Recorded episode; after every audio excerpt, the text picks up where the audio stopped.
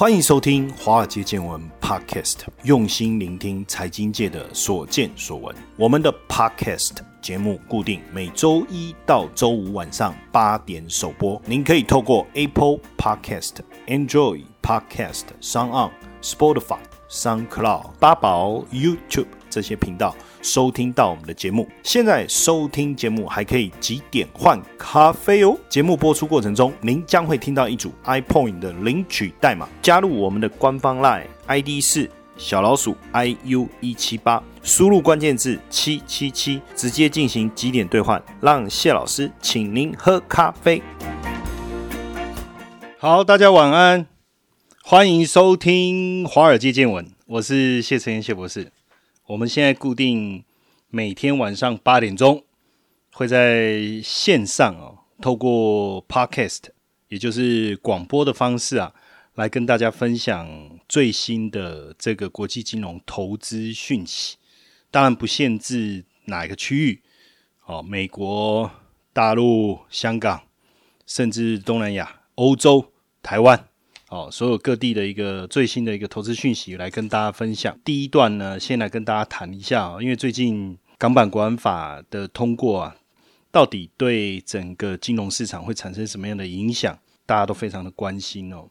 因为现在美国他要这个拟定制裁涉及港版国安法的中国官员呐，未来就是说，如果你有涉及港版国安法这些中国官员，他的银行账户可能会被冻结。啊，然后它的资金往来可能会受到限制。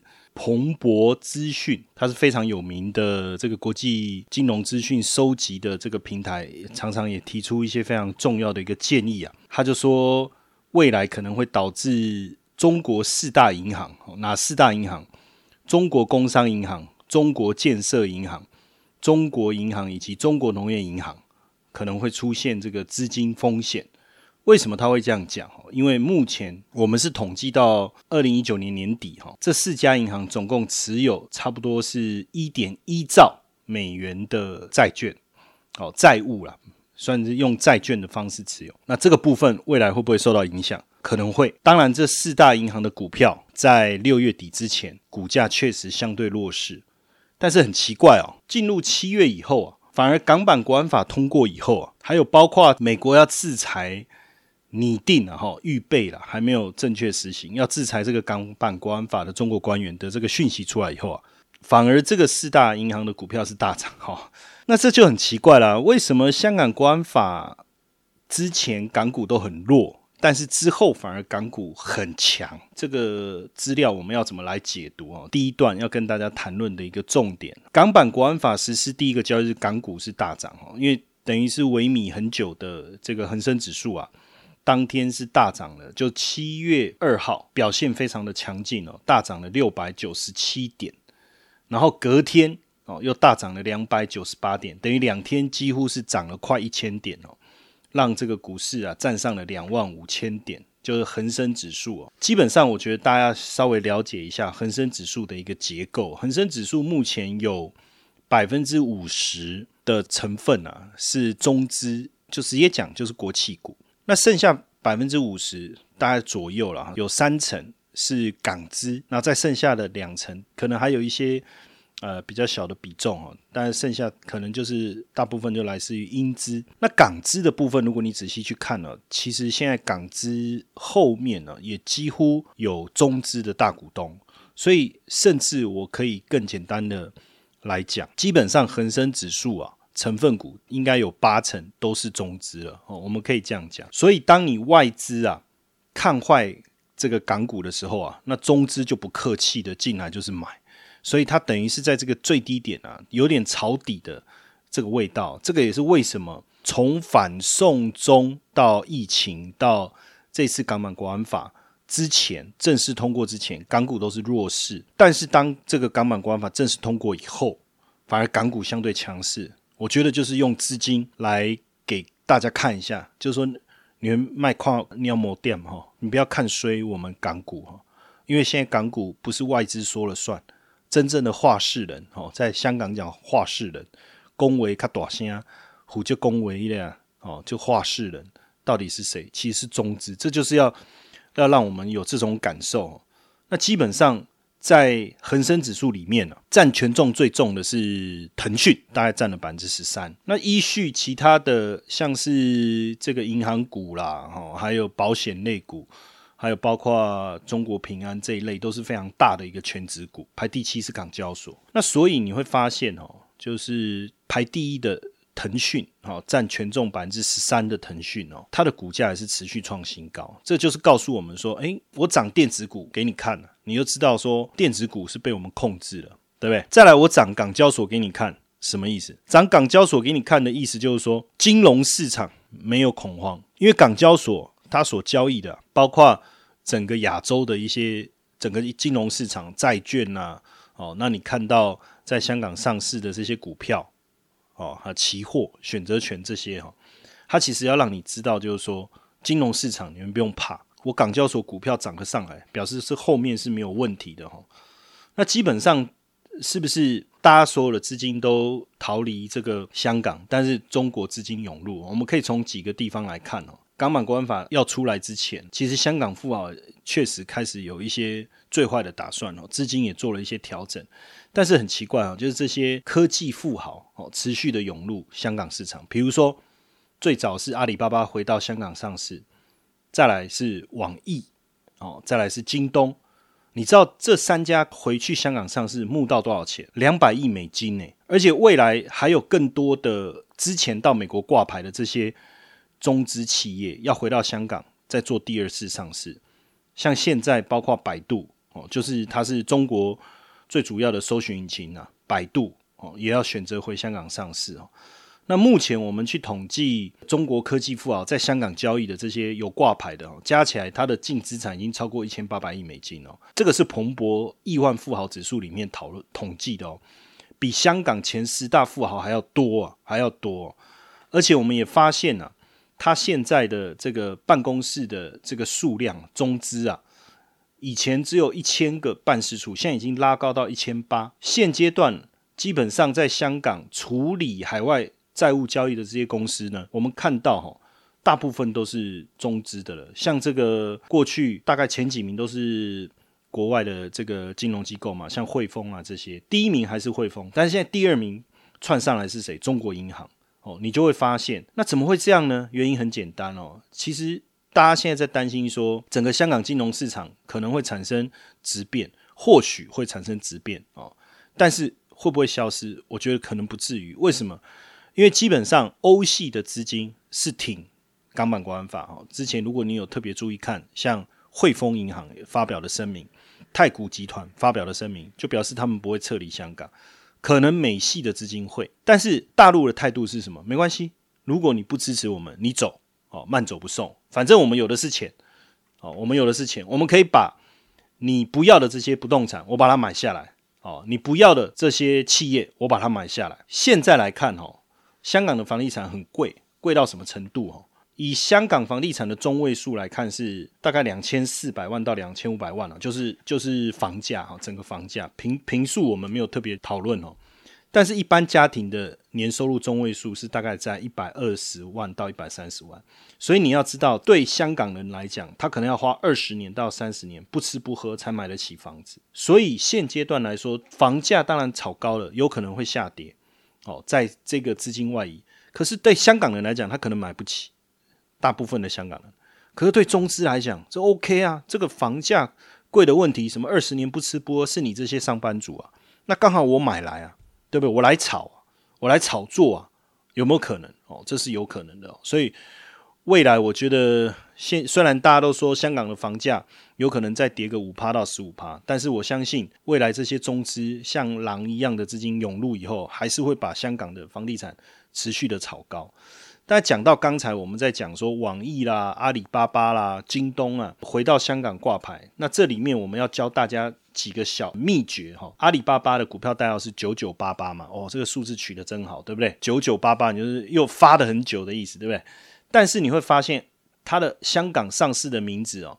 是叫阿里巴巴 Dash S W，它不是很单纯就叫阿里巴巴，它 Dash 后面还加了两个英文字母叫 S W。那这 S W 是什么意思哦？小米集团在香港上市，它后面是接 W。那为什么这个阿里巴巴是 SW，这在这边我们今天就来个港股挂牌在香港名称的一个小教室。基本上呢，W 的意思叫做同股不同权。哇，什么叫同股不同权？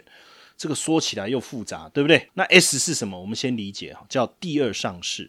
那它第一上市在哪里？就是在美国嘛，所以它到香港来挂牌叫第二上市，所以后面就会接一个 S。所以你看到一个香港的股票后面接一个 S，你就知道，像这个网易后面也是接 S，那京东后面也是接 SW，所以 S 就是第二上市，它原本的上市地是在美国，然后再到这个香港做第二次上市，这叫 S。那 W 是什么意思呢？哦，这个 W 呢？哦，很简单，我刚才讲叫同股不同权。那什么叫同股不同权？很简单，一般来讲，我们哦，我拥有一股了哈，我们讲一股哈，我就是有一票，对不对？那我有两股，我就是有两票。但是呢，在美国呢，很多这种科技上市公司，它实行的叫做同股不同权。为什么呢？因为很多创始的股东，他随着公司的成长，他的股权一直被稀释，那他占持股的比例变很低。那一股一票。当他持股比例变低以后，他的投票权就变少。那因为这样，他就有可能被人家踢出去啊，因为他没有投票权了啊，对不对？像之前雅虎就是类似这样，苹果早期也是这样。那所以像阿里巴巴，他就希望说，哎，我要实行同股不同权，什么意思呢？比如说我现在同股不同权，我的创办人他一股代表十票。好，那我就举一个例子，有一家公司发行了一千股，从上市以后发行了一千股。那其中有两百股呢，就是所谓的特权股，就同股不同权的那个特权股，它占百分之二十，但一股是十票。那另外八百股就是普通股的股东，那一股就是一票。好，那我们来想一下，如果是这两百股本来是不是只占百分之二十？那我怎么投票都投不赢嘛？因为如果我能够把外面的这些普通股票的他们的投票权全部收集来，我就占百分之八十嘛。可是现在呢，他做一个调整，叫同股不同权。那同股不同权就变成是说，它一股十票，所以刚才的两百股变两千票，这两千票就占了百分之七十一点四，就超过七成了。简单讲，超过一半嘛。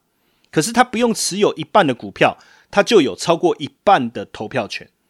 那普通股的股东虽然占了八成，但是因为一股只有一个投票权，所以它只降到三成以下。那这样的好处是什么？因为很多的科技公司。他其实很仰赖创办人哦，你如果去想苹果的当时的贾伯斯就好，对不对？他就很仰赖创办人来做决策。但是呢，新创公司、科技公司又很烧钱，那怎么办呢？他只能融资，可是，一直融资，一直引入投资人以后，创办人的股权会被稀释啊。那越稀释，他的决决定权就越小，越稀释就越小。有没有可能反而因为这样被人家踢出去？本来是创办人，可是却被踢出去，有没有可能有这样的可能性？当然有哦，所以才会有这种同股不同权。那你说创办人又不一定很有管理能力，对不对？那如果说这个创办人持有的比例太高，他会不会永远就是倾向于投自己一票？其实也不一定啊。哈，未来我们在这个部分其实也会看到，其实他如果真的有 idea，但是他没有管理的能力，你会发现他其实也会倾向于找好的管理人员进来。那这个就是 W。同股不同权，那这个阿里巴巴之前还有没有同股不同权？已经先挂牌上市，有小米集团。那这个就是港交所为了同股不同权的企业所做的一个一个准备了啊。二零一三年的时候啊，其实还有一个小故事啊。当时香港是坚持同股同权，所以本来阿里巴巴最早的上市是要在香港，可是因为香港坚持同股同权，所以阿里巴巴才到美国去挂牌。哦，那现在因为可以同股不同权了，所以阿里巴巴就回到香港来做第二上市。哦，主要是这个原因。所以如果你看到有 S，代表它就是什么第二上市。如果是加了 W，哦，就是同股不同权。那还有一种，它的名字后面有写一个这个 B，那实际上这个 B 啊，它 A B C D 的 B 啦，是什么意思？其实就是如果还没有盈利的生物科技公司，它的风险比较大，就它还没有开始赚钱，但是它可以挂牌上市。那这种后面就会接一个 B，那大部分是生技产业。那还有一种后面是接 R，R 是什么意思？就是它在港交所挂牌，但是是用人民币买卖的这一种哦，它就是用 R 来表示。所以未来各位如果因为现在香港股票市场大家也开始比较关注了嘛，对不对？哦，那未来我们也会固定每个礼拜也会在我们的这个广播里面啊，也跟大家聊一聊香港也好哦，A 股也好，一些投资的一些心法哦，或是投资的趋势。那有一些股票你就要理解哦，它后面加了这个英文的字母，代表的意思是什么？我们今天也也跟大家做这样的一个分享。那也提醒大家，我们华尔街见闻 Podcast 首播的第一周。哦，每天我们会送出一本《外汇新手变行家》，这是由我谢承彦谢老师，呃，应该算是去年出版的著作，算是最新，也算是很新的，因为是在去年年底出版的哦。那这一本著作也是我们花了很长的时间来去编写的哦。距离我上一次出版，分别是二零一二年出的《神奇五四三选股法》跟二零一三年出的。五四三操盘法哦，那前面两本书也是经是经济日报帮我出的哈，整个是热卖哦。当时这两本书一出来就是上金石堂排行榜那我们的外汇新手变行家也是一样啊，在成品书店、博客来网络书店也都是热卖。如果大家对投资还是想要增进一些正确的一个知识的话，好，那欢迎大家到我们封印财经的网站上面。啊，留言就是找到我们那个 iPoint 的这一篇文章去留言，同时分享。那我们每天会抽出一位啊，那抽抽出来以后，跟你确认资料没问题，我们连邮资的部分也由我来支付，然后再把这一本书寄给大家哈。那也希望，主要是希望大家多支持我们现在新的这个 Podcast 的这个广播节目，好不好？那等一下第二段回来啊，我们要跟大家聊一下这个。五 G 哦，五 G 还有五 G ETF，这到底是什么？我们也会帮大家把这个神秘的面纱来把它掀开。您现在正在收听的节目是《华尔街见闻》Podcast，节目的播出时间是周一至周五晚上八点首播。收听节目的听众还可以参加免费几点换咖啡的活动，在节目过程中，您将会听到一组 iPoint 领取代码，记下这组代码，加入我们的官方 Line ID 是小老鼠 iu 一七八，并输入关键字七。七起即可进行几点兑换，赶快来参加我们的活动，让谢老师请您喝咖啡吧。现在各位收听的是《华尔街见闻》Podcast。大家好，我是谢承彦谢博士。那我们接下来进入我们今天的第二段哈。我们今天第二段要跟大家聊什么？大家最近有没有看到一个五月天的，应该算是线上演唱会吗？大家知道，就是今年的二月下旬啊，国内就我们台湾的五 G 啊竞标啊，标出了新台币。超过一千四百亿的一个天价，算是全球第三高的。然后五大电信公司哦，包括中华电信啊、台湾大哥大这些哦，已经积极筹备要开台哦。这个月开始就是台湾的五 G 大战哦，就要开始了哦。那未来也希望说，在第一年那个普及率就可以超中港韩哦，超中当然就是大陆嘛，韩就是韩国。而且这个电信双雄啊，中华电信跟台湾大哥大在六月底就陆陆续续宣布开台了哈。而且这个中华电信还找来五月天啊来当代言人。为什么找五月天？是不是因为五 G 的开头？是五五月天的开头也是五，是不是这个原因哦？所以真的中华电信是砸重本哈。最近这个广告啊一上线啊，短短几天那个点击真的是很夸张哈，就几十万几十万在跳。它的主题曲啊用的就是恋爱 I N G 这一首是什么唱？恋爱 I N G 是不是这样？那为什么要选这一首？因为五 G 嘛，这个 I N G 最后结尾就是 G 嘛，五月天刚好是五嘛，所以叫五 G。哎，现在现在 do out 了哈，反正基本上我觉得五月天哦就是票房保证了哈，所以他中华电信找五月天，恭喜在干温谈的哦，温谈的。那这个五月天哦，每年五月的时候都会在香港红磡体育馆开唱哦，这是一个五月之约，每年每年。可是今年没办法哈，新冠疫情当然就只能取消。那能不能跟他们的歌迷们失约呢？啊，他们在开会的时候，阿信说不可以。那怎么办呢？诶，那我们来办线上演唱会好了，对不对？所以这一次呢，在五月三十一号的时候，线上演唱会就底下是没有观众了，就唱这个《突然好想你》。前奏一响起的时候，哇，你知道线上当然。很多人就开始跟着唱了哦。这那这首我不会唱，所以我我没有办法哼给各位听哦。那这一场呢，就基本上不用为了抢票，对不对？哦，这个演唱会就不用抢，因为是线上嘛，啊也没有歌迷尖叫，那也没有广告商植入了哈，就是一个约会的一个承诺了。但是你知道吗？这个六十七分钟的线上演唱会啊，一上线呢，哈。这个第一名的位置就占霸占了七十八点五个小时，算是国内艺人的第一名哦。那这个包括 Line、Facebook、YouTube 哦。那一天的观看记录是多少？你知道？四千两百四十四万人次哦。那如果我们用小巨蛋来看哦，假如他办一场演唱会一万个人嘛，办十场也才十万个。诶，那他现在是四千万的话，那是多少场演唱会？那是四千多场啊。六千万的话是六千多场诶。所以怎么会有这种事情？太可怕了！所以为什么这个线上演唱会啊，他们就是宁可赔钱也不可以失约？这样你就理解了哈。我我们随便讲哈，我我不知道各位有没有参加过五月天的演唱会？之前还有一部电影，就是呃我们的国片，就是演说他他买这个五月天的演唱会的票，他要去听这个参加演唱会的一个过程，有没有那一部国片？那基本上荧光棒一定是演唱会必备的哈。所以如果你现场大概随便也要三四万支荧光棒，然后让参加的这个歌迷哦能够更为热络。那你说，那以这一次怎么办？线上演唱会怎么办？诶，没关系啊，他就是照样准备这么多荧光棒放在底下，让五月天呐在演唱的时候一样有这个现场演唱会的感觉。所以那时候阿信唱到《知足》这一首的时候，诶，现场灯光一熄灭，诶，这个现场的气氛就出来了哈，就是有这种感觉。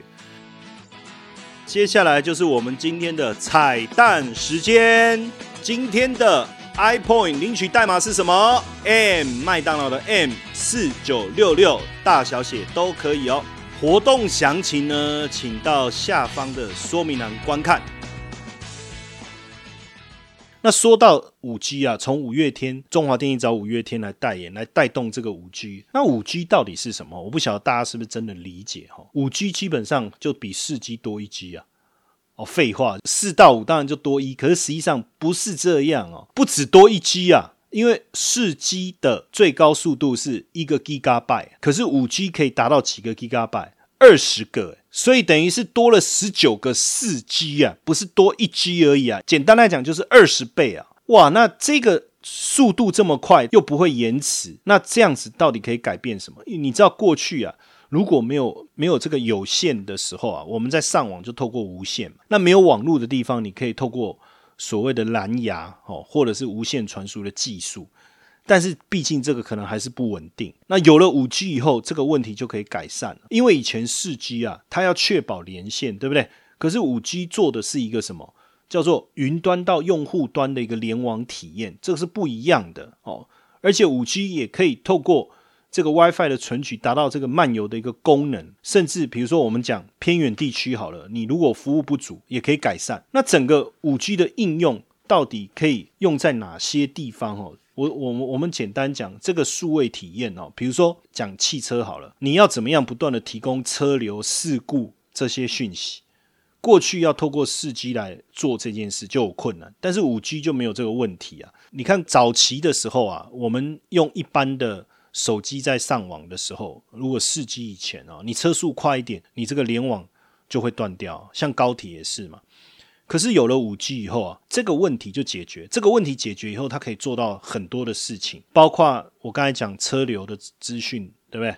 事故的一个状况哦。那甚至如果我们在讲，就是说五 G 的部分拿来做远端监控病患，哦，这些都可以做得到。所以如果再透过这个深度学习啊，透过人工智慧的话，那应用就会比过去来的更广。也不光只是说玩游戏的速度更快。我看电影的速度更快而已哦。光从看电影这个部分，我就举一个最简单的例子哈。看电影的话，有了五 G 以后，我今天戴上一个虚这个虚拟的头套，然后我再看这个虚拟电影。我四 G 的话，这个断断续续，我怎么传输的速度不够，然后频宽不够的时候，我怎么样持续的传影音的画面？那我要达到三 D 电影的这个效果就有困难嘛？那五 G 就没有这个问题，就可以做到这样的一个效果。所以五 G 的一个时代来临以后，你会看到很多人都戴一个头套，那个头套在干嘛？他在看那个立体电影，或者是在阅读资讯哦，或是在浏览这个网络。以前有没有看过汤姆克鲁斯演的一部电影？好像在空中戴一个头套、一个手套，在空中好像在找资料。外面的人看不知道他在干嘛，可是实际上他自己看到的画面是什么？好像一个资料柜一样，有没有？他在资料柜里面找资料。未来有了五 G 以后，这个就可以实现啊，就这个概念啊。那当然，五 G 的热潮出现以后啊，五 G 投资的概念也跟着爆棚。像今年有很多的五 G 的 ETF 哦，我们自己台湾。也有五 G 的 ETF 哦，那国外也有，也也出现很多。哦。基本上包括电动车也好，哈，人工智慧啊，物联网也好，一定都要五 G 的技术。这个五 G 的一个技术啊，大概分三个阶段哦。一开始叫做基础建设，你就是基础建设要先稳定下来。再来是什么？商用发展，商用发展接着是什么？整个商用的一个爆发。这个商用爆发以后，二零三零年哦，就可以带来多大的一个商机哦？我们估计大概是。一开始的基础建设的时候，可以带来两千三百亿美元哦。到了第二段商用发展期的时候，大概可以三千八百亿美金。等到爆发期，后面还有八百五十亿美金哦。三个阶段来看，所以前面的爆发力是很大很大的哦。所以现阶段，像我们已经知道的，有这个元大全球未来通讯 ETF，还有这个元大全球未来关键科技 ETF。还有，现在富华在募集的是富华中国五 G 通信 ETF 哦，所以到目前为止，全球基本上哦有九档五 G 相关的 ETF 哦，美国、中国、台湾都有哦。那中国发的三档，富华的这一档是锁定在，也是锁定在中国五 G 的部分，就是说他投的都是跟这个中国相关的五 G 概念股了哈。然后美国也有三档，还有包括元大投信。的两档嘛，哦，就锁定全球五 G 相关的一个议题。那元大这一档哦，因为也募得很很很火热啊，哦，它这个是呃零零八七六，名字是全球未来关键科技。它追踪的是什么？未来关键科技就是成分股的权重，它不会超过百分之六哦。那 A 股的部分不超过百分之十，主要都是投资这些关键企业的优等生。哦，那获利能力也要很好的。那全球未来关键，当然最重要的还是瞄准在这个五 G 产业当中。我们看到，包括通讯元件啊、IC 设计啦、手机零组件啊，甚至未来也有可能把这个电动车加入哦。那因为这一轮今年的股市来讲，美国的股市上涨的比例大幅度的一个上升哦，反而中国的基期是比较低的，所以。如果投中国五 G ETF，是不是还有这个机会？这个也是大家在想的哦。那富华中国的五 G 通信 ETF 应该就朝这个想法。那基本上，其实五 G 在专利或者是技术上，大家都知道啊，中国算是领先了。要不然，川普当时就不会为了五 G 这个点哦，一直去弄中国哦，弄中兴啊，弄华为了哈。而且加上现阶段为了拓展整个五五 G 的这个市场啊，那新基础建设的政策也是现在五 G 发展的一个重点哦。而且现在中国整个五 G 网络啊，它等于速度提高，量基础建设的量也是要持续增加。那未来一旦开始的，包括基地台哦，包括这个相关设备的一个生产，还有我们讲应用端，就应该是说手持装置嘛，包括手机五 G 的手机，还有包括头戴装置。就你带上了一个头戴装置，你可以看这个影片啊，或旅游啊，有这种比较立体感。我觉得之前所做的三 D，我有试过一些游戏，三 D 游戏就头上戴一个这个头罩，可是它这个游戏的画面啊，都是偏还是属于动画式的，还没有那么有那种立体感哦。但未来一定是真实的环境融入，因为这个时候你五 G 建立以后，这样的一个场景要。带入就更容易哦。那很多人在问说，那五 G 到底现在进去会不会太晚？哦，实际上我跟各位讲哦，我们刚才讲三个阶段嘛，一个是基础建设嘛，商用发展嘛，跟商用爆发。我认为头三年都还在走基础建设，这些基础建设都还没有做完，都还在做。三年过后才会有真正的商用发展的这个热潮，就会持续的进来。那等到五 G 的设备，手机也好。手持装置也好，它的渗透率已经很很高了。比如说，未来各位手机十个人有九个人的手机都是五 G 手机的时候，那这时候渗透率已经很高，那就开始商用爆发，就是不断的商转嘛，然后把一些新的这些商业应用不断的带出来。那所以这个产业如果要投资，应该最好的时间点应该会是落在哪里？就是这两三年，这两三年实际上它就会是五 G 产业爆发的一个时候哦，爆发的时候。但是因为现阶段股市高了嘛，所以五 G 的 ETF 在推出也很热。那当然，我我的想法是，如果未来五 G 的个股有修正，那导致了这个 ETF 有修正的时候，我们就不用担心。这个时候你就是进场切入，这个就没有问题。当然，基本上就整个产业来讲，我觉得五 G 的这个产业还是会会是接下来几年投资的一个重心啊。那只是说，投资五 G ETF，它投资的是什么？它投资的是产业趋势。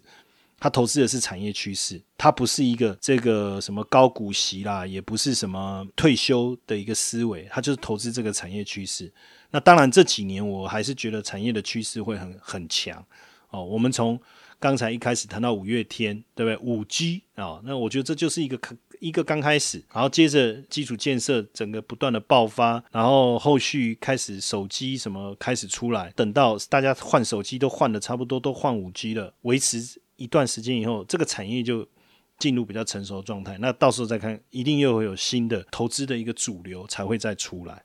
哦，那到时候我们我们再来讨论。那基本上呢，现阶段有的这些 ETF，我们刚才要讲，美国有三个，对不对？我们台湾发的有三个，但是有一个是以中国为主。哦，那中国也有发行三档这个五 G 的 ETF，那这个 ETF 的部分，大家如果有兴趣，自行去做这个追踪。但毕竟产业的热潮已经出来了，哦，产业的热潮已经出来。坦白说，我我我是觉得 OK，那但就是说还是要看整个机器嘛。那因为美国的机器比较高，台湾的大概在中中上，那大陆的机器稍微也不算低哦，就五 G 产业啊，大概在中间，所以。或许对也都还有一些空间，但是在投资操作上，大家还是要自己留意、衡量一下你的资金配置啊，哈，然后还是注意一下投资风险，好不好？这个是我们今天的华尔街见闻要跟大家分享的一个内容。那大家还记得到我们丰益财经的脸书上面找到我们那个 iPoint 那一篇文章，它应该是置顶，这篇文章应该是置顶，然后留言。分享，如果喜欢我们这个广播，也希望支持一下嘛，对不对？帮我们留言分享。那我